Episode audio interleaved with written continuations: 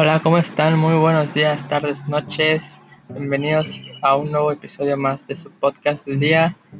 Mi nombre es Rodolfo Mejía Villagómez y el día de hoy hablaremos sobre un tema muy interesante, el cual es identidad nacional en la era global.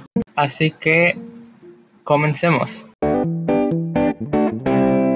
Bueno, sabemos que es un hecho que México es un país que tiene una gran variedad de características que lo identifican, como lo pueden ser su gastronomía, sus costumbres, sus tradiciones, su vestimenta. Y esto se debe a su gran cultura con la que cuenta el país, la cual es reconocida y conocida a lo largo de todo el mundo.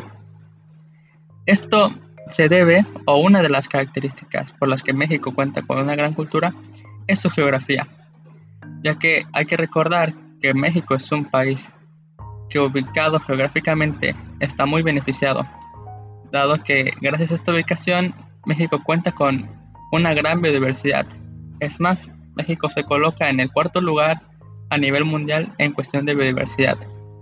Esto genera que a lo largo del país existan diversas especies, diversas culturas, eh, diferentes grupos, que cada uno tiene distintas tradiciones, costumbres y formas de pensar. México, gracias a su gran biodiversidad, también influye la gran cantidad de culturas que hay dentro del país. Por ejemplo, México adoptó una cultura de gran generosidad y hospitalidad para todas las demás personas provenientes de países ajenos al nuestro. Es por ello que dentro de diversos espectáculos, bailes, musicales, podemos ver pequeños detalles o influencias de distintas culturas de otros países. Podemos caracterizar la cultura de México mediante tres cualidades muy importantes, la cual podría ser la monumentalidad, la creatividad y originalidad de la cultura mexicana. En, cuando hablamos de monumentos nos referimos desde pirámides hasta obras de arte, por ejemplo, de Frida Kahlo o Diego Rivera.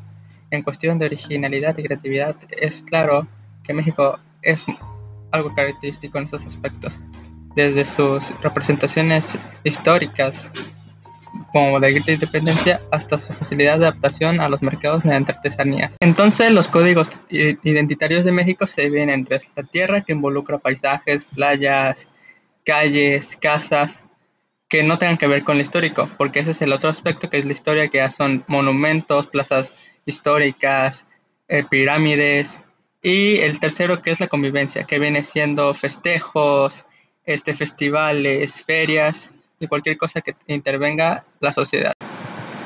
Bueno, eso ha sido todo por hoy. Muchas gracias por su atención y hasta la próxima.